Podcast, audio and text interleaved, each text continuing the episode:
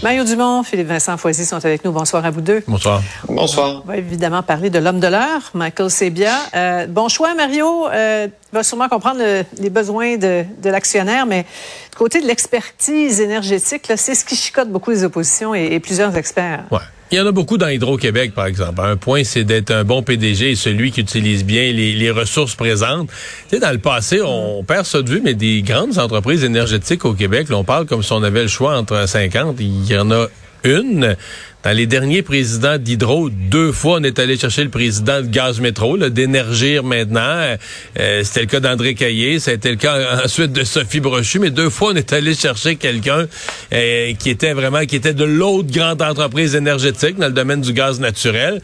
Et donc là, on va chercher quelqu'un vraiment pour ses compétences de gestion, sa connaissance du monde économique, du monde des finances, mais surtout ses capacités euh, de, de gestion, sa connaissance aussi de l'espèce de cohabitation entre le côté privé le business et le gouvernement, parce que c'est quand même c'est une société d'État. ça, je pense que c'est une compétence qu'on voulait aller chercher.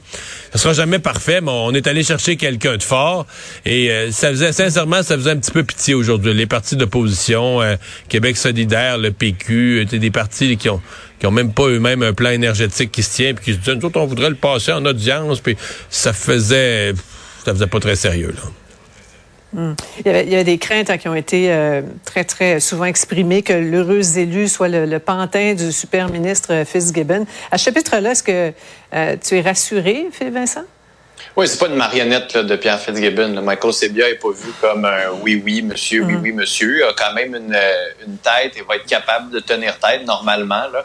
Euh, il a travaillé aussi avec des politiciens, avec des ministres, notamment comme sous-ministre à Ottawa, président de la Caisse. Donc, il connaît la, la game politique, entre guillemets. Ils sont connus, Philippe Vincent. Ils sont connus à la Caisse. Hein? Oui, ben exact. Puis il connu notamment Christian Dubé, euh, Pierre Fitzgibbon et autres. Donc, mm-hmm. il connaît ces gens-là, a déjà travaillé avec eux. C'est peut-être là où il y en a qui vont dire, bon, encore la, la même clique. Euh, ceci dit, la question, c'est, sera-t-il capable d'amener une vision sur mm. Hydro-Québec, pour Hydro-Québec? On avait Éric Martel qui en avait une, les surplus. On ça, on a mis ça aux poubelles. Sophie Brochu est arrivée.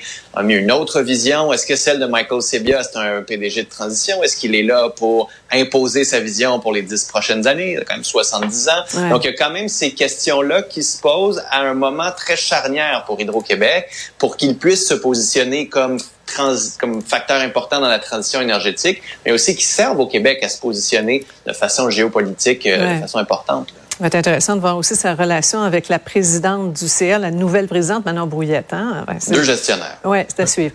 Euh, un projet de loi qui provoque des étincelles à Québec, celui sur euh, le salaire des, des, élus. Le gouvernement qui veut le hausser, on le sait, de 30 000 a donné des échanges assez euh, costauds entre M. Legault et Gabriel Nadeau-Dubois. Là. là, les solidaires veulent reporter le projet au calendrier grec. Marion l'a dit, hein, c'est le moment choisi aussi avec les, négociations dans le secteur public qui est assez particulier. Ouais. Moi, sur le plan des faits de base, je pense que les députés mm. euh, gagnent plus assez. quand on les met dans la hiérarchie de l'ensemble du, gouvernement, de la fonction publique, ils sont rendus assez bas. On dit ce sont nos élus. Donc j'en suis au principe général. Mais je dois avouer qu'au cours des dernières semaines, Québec solidaire a marqué beaucoup de points dans la façon dont ils ont positionné euh, l'enjeu, euh, la façon de faire, que les députés s'augmentent eux-mêmes, qu'ils s'augmentent autant d'un coup. Euh, Québec solidaire a aussi piégé un peu le gouvernement dans son propre argumentaire parce que M. Legault répète, ouais, mais moi je veux une meilleure rémunération pour recruter de meilleurs candidats. Et c'est là que Québec solidaire est arrivé avec cette proposition dire, de dire OK, on pourrait l'adopter, le projet de loi, mais qui soit effectif, que l'entrée en vigueur des augmentations de salaire soit reportée après la prochaine élection. De telle sorte que ben, si vous voulez recruter de meilleurs candidats, ben, ça va être correct là, la prochaine élection. Après la prochaine élection, le lendemain matin, ils vont savoir qu'ils ont de meilleures rémunérations. Et donc là, euh, la vraie question, c'est si Québec solidaire tient le cap de faire le blocage, l'obstruction parlementaire avec le projet de loi ne peut pas être adopté dans deux semaines et demie, est-ce que le gouvernement de la CAQ va être prêt à utiliser le baillon, toujours un mm. peu impopulaire le baillon, d'utiliser le baillon pour mm. augmenter leur paye? Ouais. Délicat, ça, Philippe mm. Vincent. Oui, ben le message, le message que ça enverrait, c'est on est prêt à bafouer certains, certaines règles démocratiques pour aller de l'avant. Bon, le baillon fait partie des règles, ceci dit, mais en même temps, la CAQ, je la comprendrais d'utiliser le baillon. Ce que ça leur coûterait en termes politiques, en début de mandat comme ça, d'utiliser ça pour dire on augmente nos salaires, dans un an, on, va reparler d'autres sujets et on aurait une paix beaucoup plus importante à l'intérieur du caucus de la CAQ. Donc, le prix politique à payer pour François Legault n'est pas grand. C'est juste que plus ça dure, plus c'est difficile pour lui, plus les déclarations maladroites s'accumulent. Mm. On veut avoir le plus d'argent pour les pères de famille. On nous fait dire qu'on voit plus les parents de l'un puis les parents de l'autre parce que mm-hmm. c'est donc difficile d'être d'être ministre. Il y a personne qui vous a demandé d'être député. Il y a personne qui vous a demandé d'être ministre non plus. Il y a des profs, il y a des infirmières qui écoutent, qui disent, oui, mais moi, ma famille, j'aimerais ça l'avoir. Quand j'arrive à la maison, j'ai plus de jus, j'ai fait du temps supplémentaire obligatoire, j'ai pas pu prendre ma fille, j'ai pas pu être là. Donc c'est sûr que quand dans le secteur public, les gens disent ça, puis qu'on nous dit d'un côté il faut augmenter les salaires pour recruter, ben c'est le problème qu'on a dans le secteur public actuellement ça vient montrer un gros cafouillage. Et François Legault s'en serait passé. C'est pour ça qu'on risque de l'utiliser, le baillon, si Québec solidaire et tire la sauce. Ouais, hâte de voir. En terminant, euh, une sortie qui euh, nous a tous interpellés. Mario, le, chantier interminable sur le, coin de la rue ici. Cinq ans, on pensait que ça se terminerait jamais hein, pour bâtir une, bouche d'aération pour euh, le métro juste au coin. Là, on voit Mario qui est sorti ce matin pour nous montrer ça. Euh, oui, mais c'est la bouche d'aération en, question, Sophie, effectivement. Mais ma, ma réflexion, puis plus j'y pense plus moi-même, ça me secouait. ce qu'on vient de voir, exactement ça, cette bouche d'aération, ça a pris cinq ans à construire ça. Et je suis allé faire l'exercice ce matin. Après, ça a pris eh cinq ben. ans et deux mois, si on veut être rigoureux. Et je suis allé faire l'exercice. Je suis remonté dans les archives de la construction du métro de Montréal.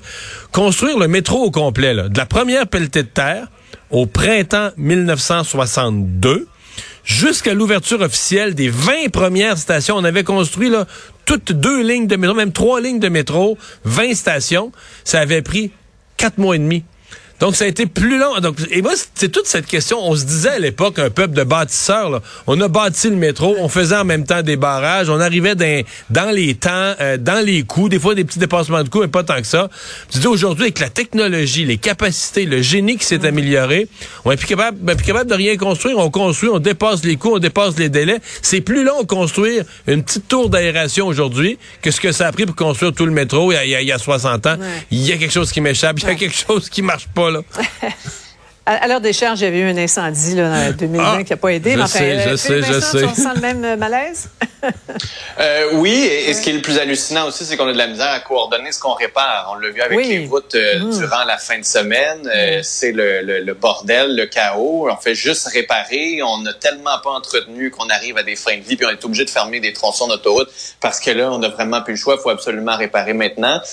en mode solution, là, si je pouvais proposer quelques solutions, ça nous prendrait un point de presse chaque semaine, tout l'été. Voici les entraves durant la fin de semaine. Ça va être compliqué. On l'a fait avec la COVID. Faites-le avec le ministère des Transports parce que c'est pas vrai. Le bonheur n'est pas un chemin que nous allons chercher. La destination n'est pas importante. Le voyage est important. Non, ces mantras-là ne fonctionneront pas cet été. On prend des notes. Merci à vous Au revoir. Salut. Ah, c'était notre émission d'aujourd'hui. Euh, merci d'avoir été euh, des nôtres. Euh, on a notre rendez-vous demain, 15h30. Comme chaque jour, on va vous résumer euh, une grosse semaine quand même dans l'actualité. Donc, chaque soir, on vous résume ce qui s'est passé dans la journée. Bye bye, à demain.